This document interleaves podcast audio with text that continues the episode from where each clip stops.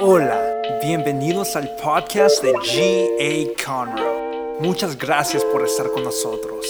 Aquí está el mensaje de hoy.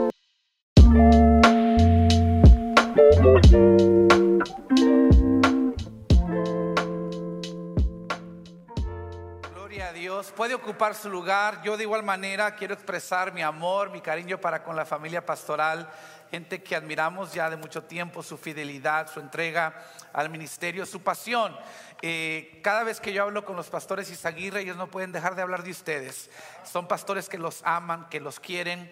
Eh, hemos brindado una bonita amistad a través de los años y la verdad, eh, lo digo con, con, toda integridad, ahora de pastor y una, una, iglesia creciente, pastor de una iglesia creciente, es difícil salir los fines de semana y estar fuera un domingo, porque pues uno siente la responsabilidad de estar. Y eh, yo antes, él hablaba de mis tiempos de, de joven, cuando ministraba y salía, no sé, quizás de las 52 semanas del año yo estaba fuera eh, los fines de semana, quizás 40 de esos fines de semana, siempre viajando, siempre ministrando. Ahora de pastor, dos o tres fines de semana salgo al año. Y este año yo quise venir a Conroe porque yo sé lo que Dios está haciendo aquí. Esta es mi, este es mi tercer y último fin de semana fuera de mi iglesia este año. Eh, pero yo quería venir a estar con ustedes porque yo sé que Dios tiene grandes cosas, lo ha estado haciendo, se está moviendo en la iglesia Gracia Abundante y se seguirá moviendo de manera increíble. Si lo cree conmigo, diga amén. Amén. Bueno, eh, lo mencionó el pastor, tengo 20 años de casado con mi linda esposa Carla.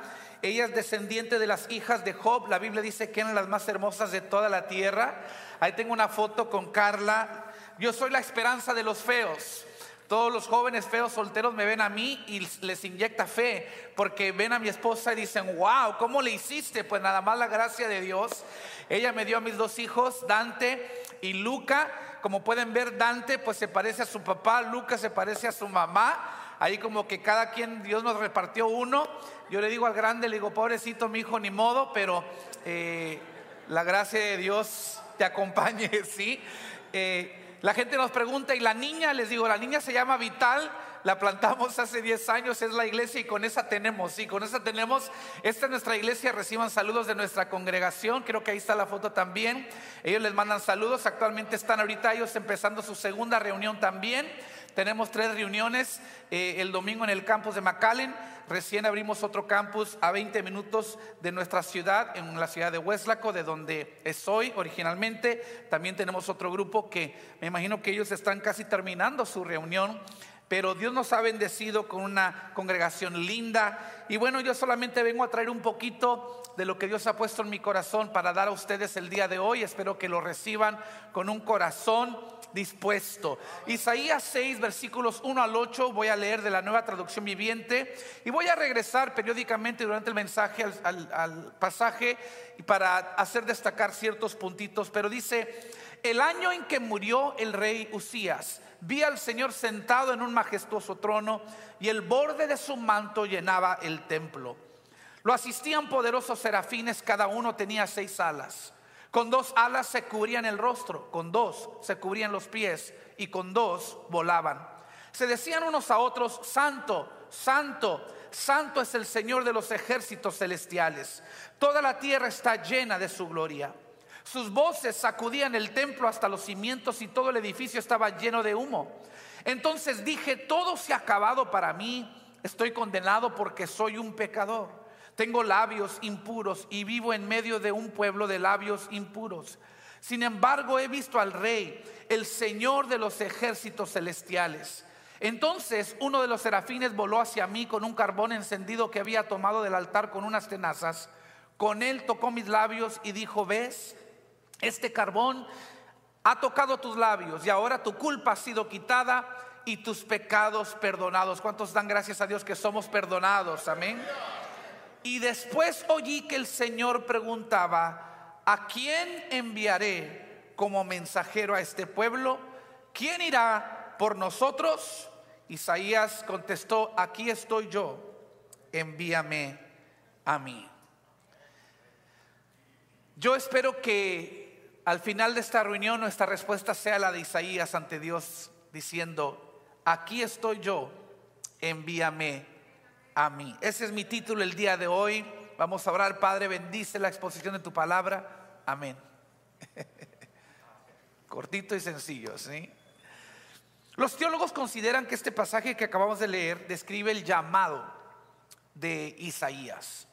Pero la palabra llamado en nuestros círculos cristianos, círculos de ministerio, ha siempre llevado la implicación de que eh, Dios se revela, Dios se manifiesta a, a, quien ahora es un pastor, un ministro, un siervo, una sierva de Dios.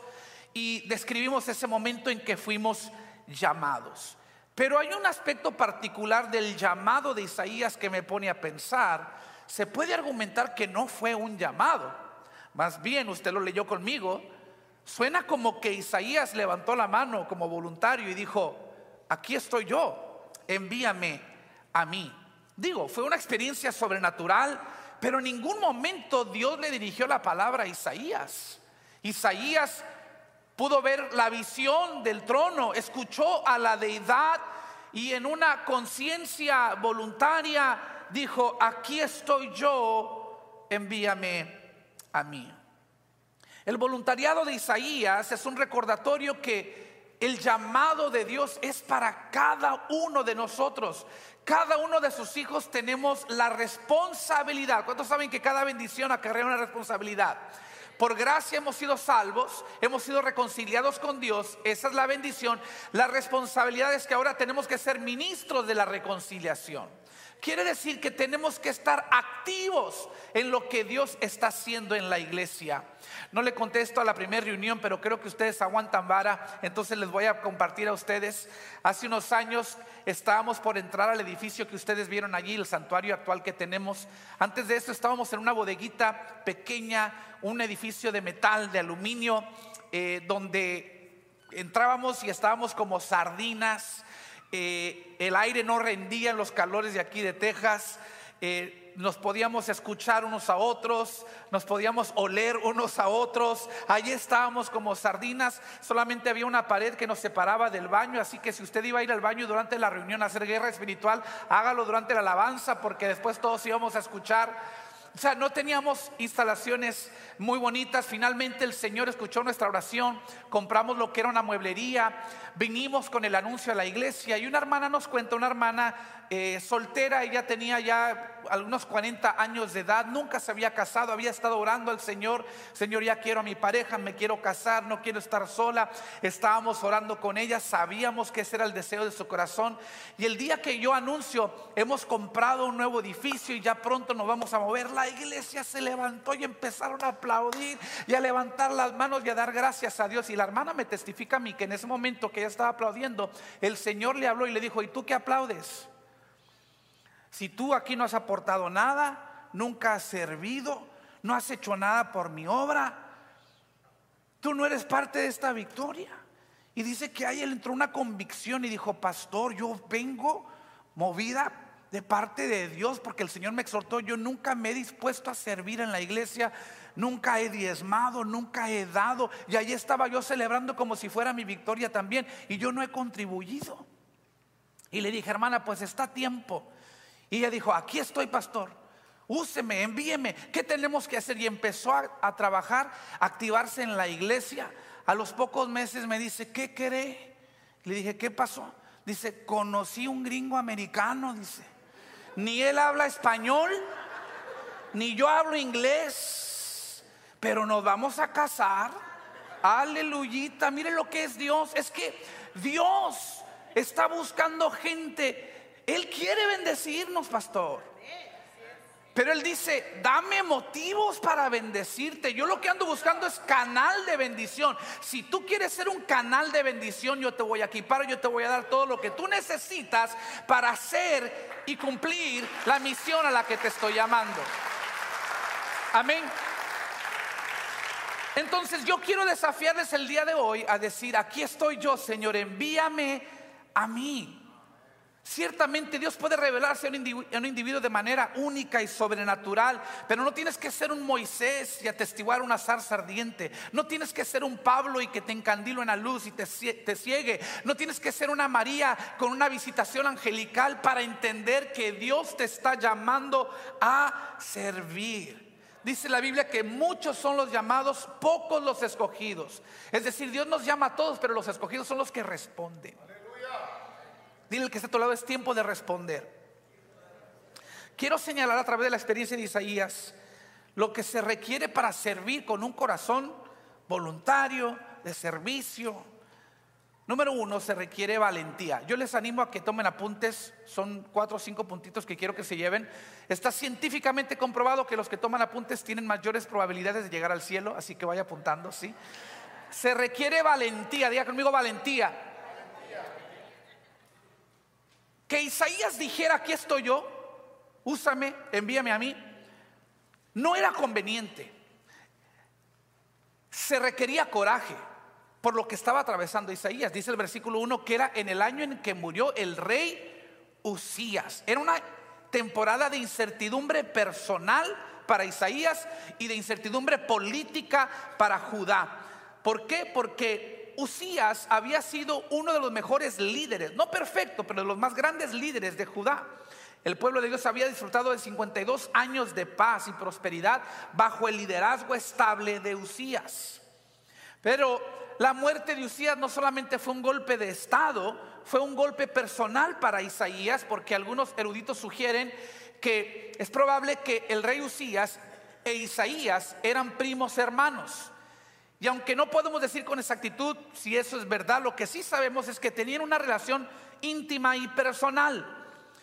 Y no era siempre que un creyente disfrutara de el favor ante el rey. Entonces la muerte de Usías sacudió el mundo, los cimientos mismos de la vida de Isaías. Él pudo haberse amedrentado, pudo haber huido, pudo haber entrado en un modo de autopreservación, podría haberse escondido quizás atemorizado por el porvenir, pero dice la Biblia que en el año en que el rey Usías murió, en ese mismo tiempo de pérdida, de desafíos, de retos, en ese mismo momento recibió una revelación del cielo. En una escena celestial y angelical, Isaías vio al Señor Dios sentado en su trono. Y este era un mensaje poderoso para Isaías.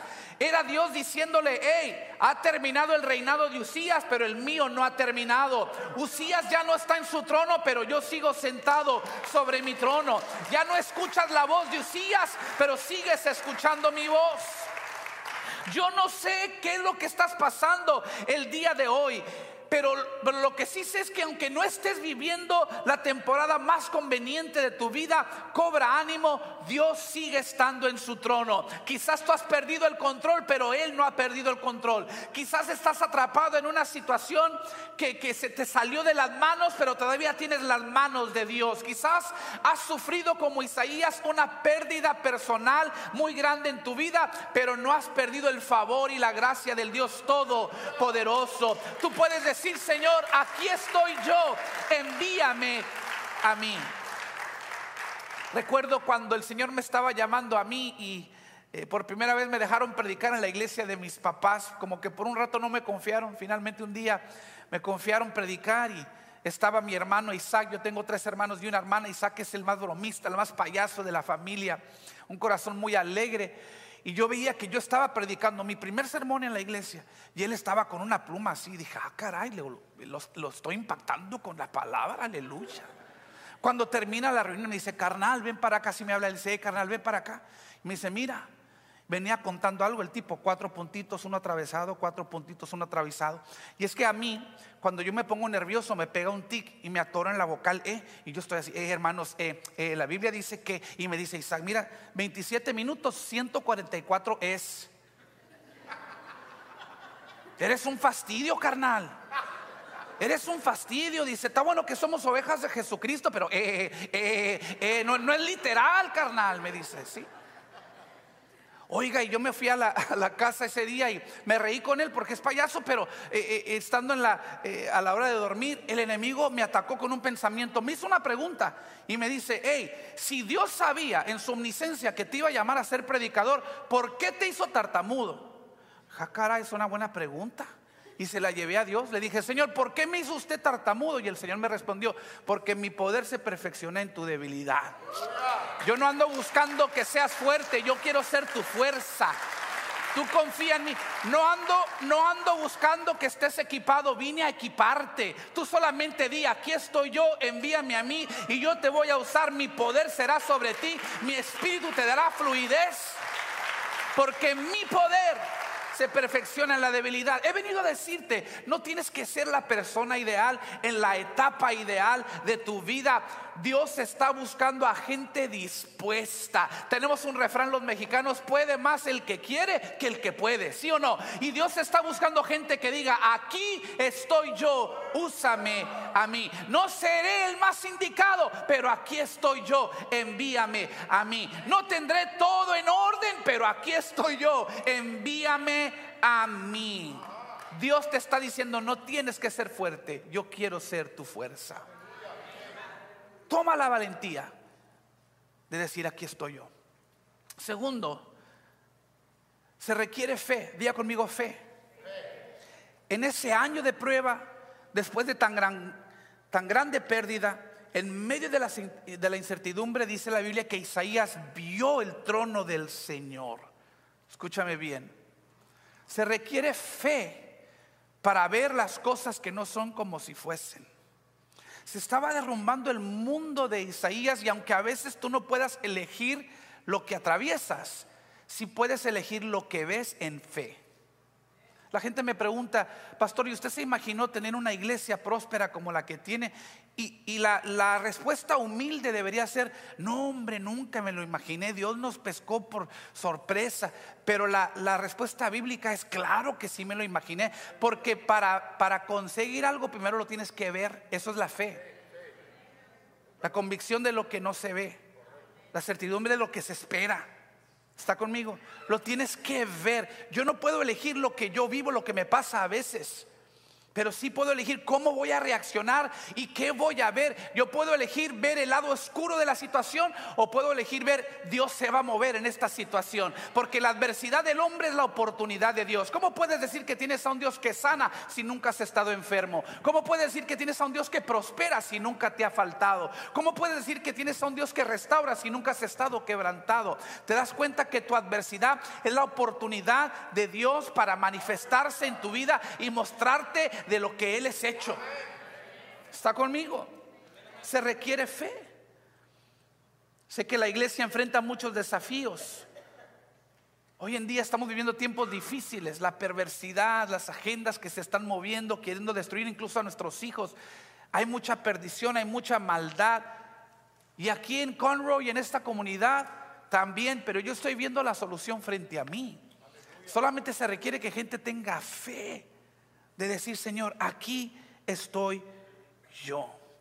¿Sabes qué más vio Isaías en esa difícil etapa de su vida? Vio Isaías 9:6, nos ha nacido un niño, un hijo nos es dado, el gobierno descansará sobre sus hombros y será llamado consejero maravilloso, Dios poderoso, Padre eterno, príncipe de paz. Miren, en medio de todo lo malo, gracias a su fe, Isaías pudo profetizar el nacimiento del Salvador. ¿Por qué? Porque él actuó en fe no se amedrentó por lo que estaba viviendo, confió, el que me metió me va a sacar. ¿Sí o no?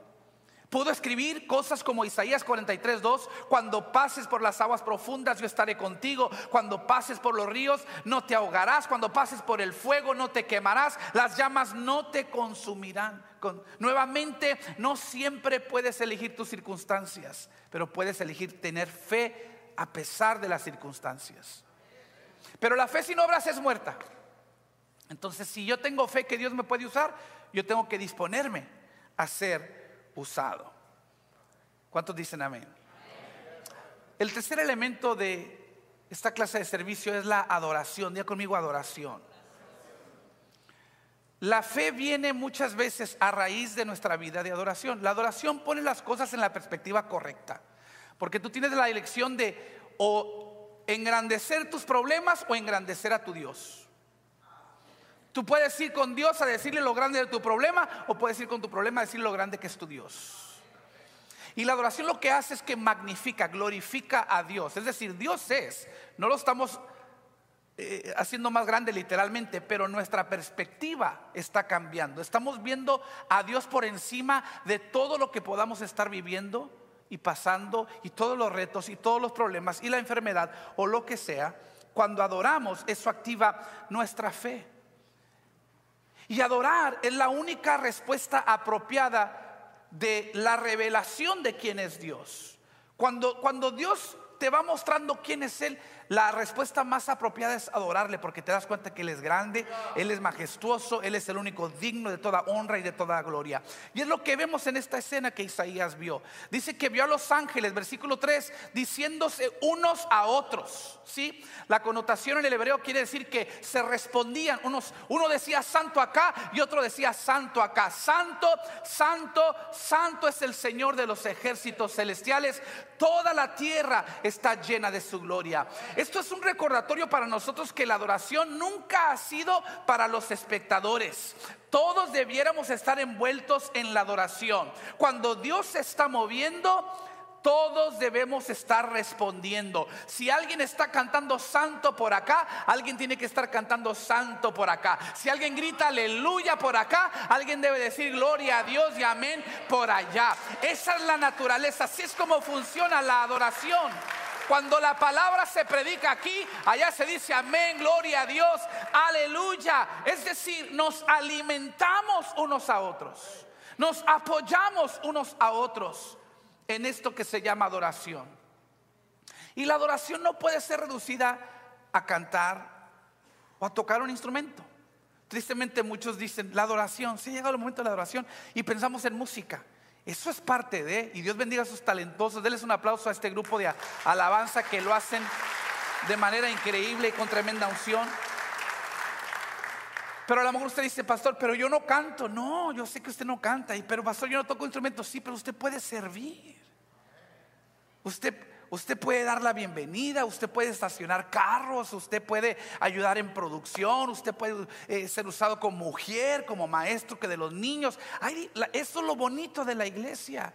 No hay mejor lugar que la iglesia para que usted desarrolle, descubra y desarrolle esos talentos que Dios ha depositado a usted para ser usado por Él. Yo le digo a los del estacionamiento, les digo, hermanos, nunca subestimen su papel y su rol aquí en la iglesia. Ustedes son el primer sermón. Esa sonrisa, esa manera de recibir a la gente. Dios ya está hablándole a la gente nueva cuando llegan por primera vez a la iglesia. Y nosotros el, estacionamiento está lejos. Entonces tenemos unos carritos de golf y de ahí los subimos y ahí los traemos hasta la puerta. Ese servicio los está preparando a ellos. Este es un lugar donde vas a ser amado, donde vas a ser servido. Este es un lugar donde la gente eh, eh, está pensando en cómo ayudarte, cómo bendecir tu vida. Eso también es adoración. Dice Romanos 12, el versículo 1. Por lo tanto, amados hermanos, les ruego que entreguen sus cuerpos a Dios por todo lo que Él ha hecho a favor de ustedes como un sacrificio vivo y santo. La clase de sacrificio que le agrada a Él. Esa es la verdadera forma de adorarlo. ¿Te das cuenta? No es solamente cantar, es servir con todo tu ser, tus talentos, tu tiempo, tus recursos, rendirlo todo al Señor y decirle, Señor, tú hiciste por mí lo que yo nunca pude haber hecho por mí mismo. Ahora solamente me cuesta o me, me queda alabarte. No tengo que pagar con mi vida, tú pagaste con la tuya. Ahora yo voy a pagarte con alabanzas, ahora yo voy a pagarte con adoración. Te voy a dar lo mejor de mí.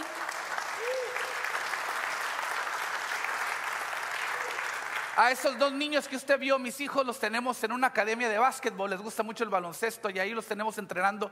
Por cierto, nos cobran bien y bonito para tenerlos allí. Y estaba mi hijo el grande en una racha donde no estaba jugando muy bien y nos fuimos a la práctica pues a ver qué está pasando con él. Nos sentamos yo y mi esposa a verlo. Estaba distraído, medio flojo, no quería eh, hacer caso al entrenador. Se termina la, la práctica y mi esposa lo agarra, lo aparta a un lado Y yo dije, ah, caray, aquí viene porque mi esposa es de esas que no habla mucho, pero cuando habla, habla. Y Dios la usa. Hasta en las cosas así más cotidianas. Y pues yo nada más incliné el oído, ¿qué le va a decir? Y le dice, ven para acá, mijito, ven, siéntate allí. Y se sentó. Mi niño así, medio asustado con ustedes que no dicen amén y gloria a Dios. Se sentó así. ¿Qué pasó, mamá? Le dice, mira, mijito, aquí nos cobran muy bien para que tú estés entrenando aquí. Es un privilegio. Hay otros niños que quisieran tener papás que hicieran esta inversión en sus hijos. Nosotros pagamos el precio completo para que tú te enlistaras en esta academia para desarrollar tu habilidad en el baloncesto. Pagamos el precio completo. ¿Cuánto pagamos? El precio completo. ¿Cuánto pagamos? El precio completo. Entonces no me dé mitad de esfuerzo. Ah, caray. Y yo me levanté, dije, ya tengo sermón el domingo. ¿Por qué? Porque Jesús pagó el más elevado precio por nosotros, derramó su sangre en la cruz del Calvario. Él dice, mis hijos, yo pagué el precio completo, no me puedes dar mitad de esfuerzo. Quiero que me des toda tu vida, todo tu cuerpo, todo lo que eres, el sacrificio ante el Dios que todo lo merece. Se requiere también convicción, diga conmigo convicción.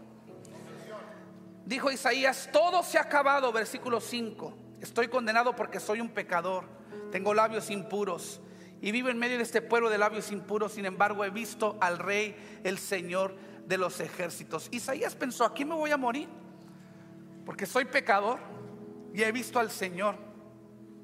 Pero luego dice la Biblia en el versículo 7 que vino un serafín con un carbón encendido y tocó sus labios. ¿Te das cuenta que antes de llegar a la parte de decirle, Señor, aquí estoy yo, envíame a mí, necesitamos tener un encuentro en el altar? Antes de poder servir en el santuario, antes de poder servir el cuerpo, antes de poder servir en el altar, tenemos que tener un encuentro con Dios, un toque del altar. Y luego la Biblia dice en el versículo 2 que él vio a los ángeles con dos, tenían seis alas. ¿Cuántas alas? Dos. Tenían seis, con dos se cubrían el rostro, con dos se cubrían los pies y con dos volaban. Es decir, nada más dos de las seis alas trabajaban. Las otras cuatro alas servían nada más para que esos ángeles pudieran estar en la presencia de Dios. Qué tremendo mensaje. Está diciendo el Señor, nunca hagas más que lo que permaneces en el Señor. Aprende a estar en la presencia del Señor antes de trabajar por el Señor. Tienes que ser una persona de Dios antes de hacer la obra de Dios. Nada más dos alas trabajaban para volar.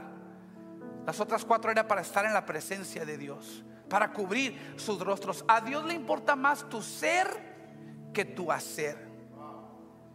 Y lo último que se requiere es compasión. Diga conmigo compasión. Isaías 6:8. Después oí que el Señor preguntaba, ¿a quién enviaré como mensajero a este pueblo? ¿Quién irá por nosotros? Aquí estoy yo, le dije, envíame a mí.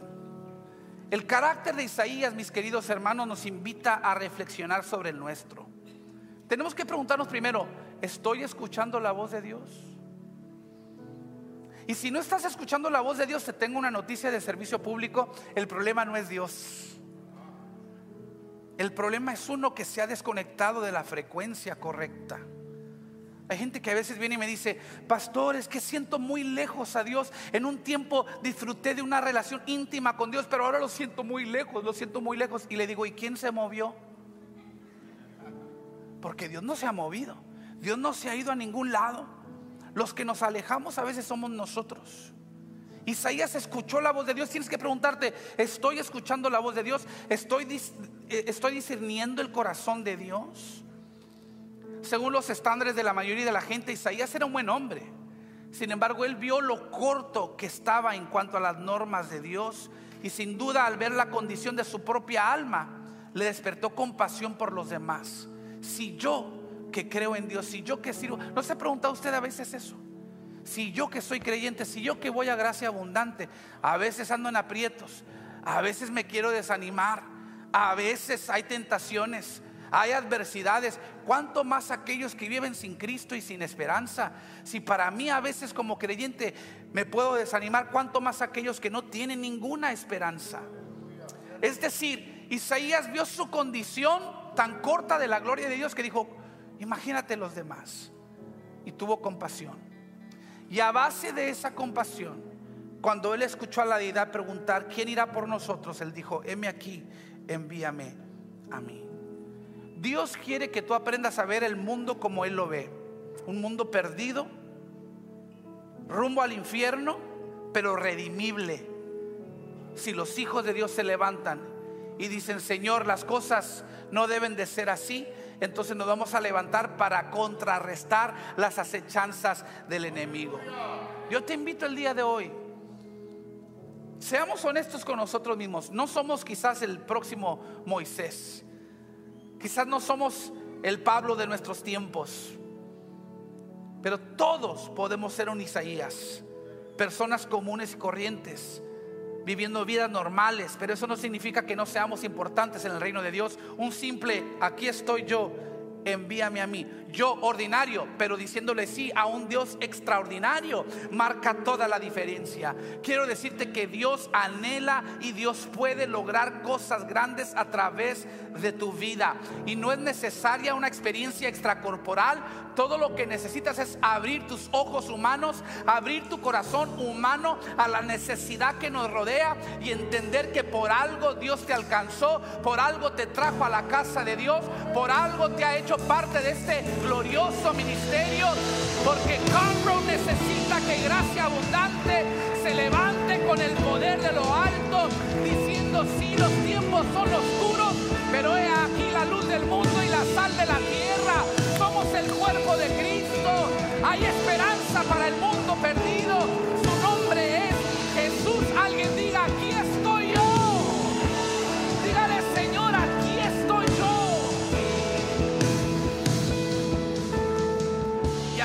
contemplado la gloria de Dios, habiendo escuchado del corazón de Dios, ¿quién irá por nosotros? Isaías se dio cuenta que no preferiría nada más que decir aquí estoy. Mi pregunta para ti es, ¿cómo vas a responder tú el día de hoy? No subestimes el poder de tu sí, de un simple sí al Señor. Nunca lo subestimes. Cuando yo veo todo lo que Dios ha hecho en mi vida, en la vida de nuestros servidores, nuestro Dream me impacta. Yo creo que no hay nada de mayor satisfacción para un pastor, ¿verdad, pastores? Que ver cómo Dios bendice, cómo Dios levanta a aquellos que dicen, sí, Señor, aquí estoy. Recuerda, recibir una revelación de quién es Dios siempre existe una respuesta. Y esta es tu oportunidad de responder. Ponte de pie conmigo. Muchas gracias por escuchar. Para escuchar más de estos mensajes, asegúrate de seguirnos. Y si te gustó lo que recibiste, comparte este mensaje con uno de tus amigos. Para conectarte con nosotros, síguenos en Instagram at GA Conroe. Te amamos y sabemos que lo mejor está por venir.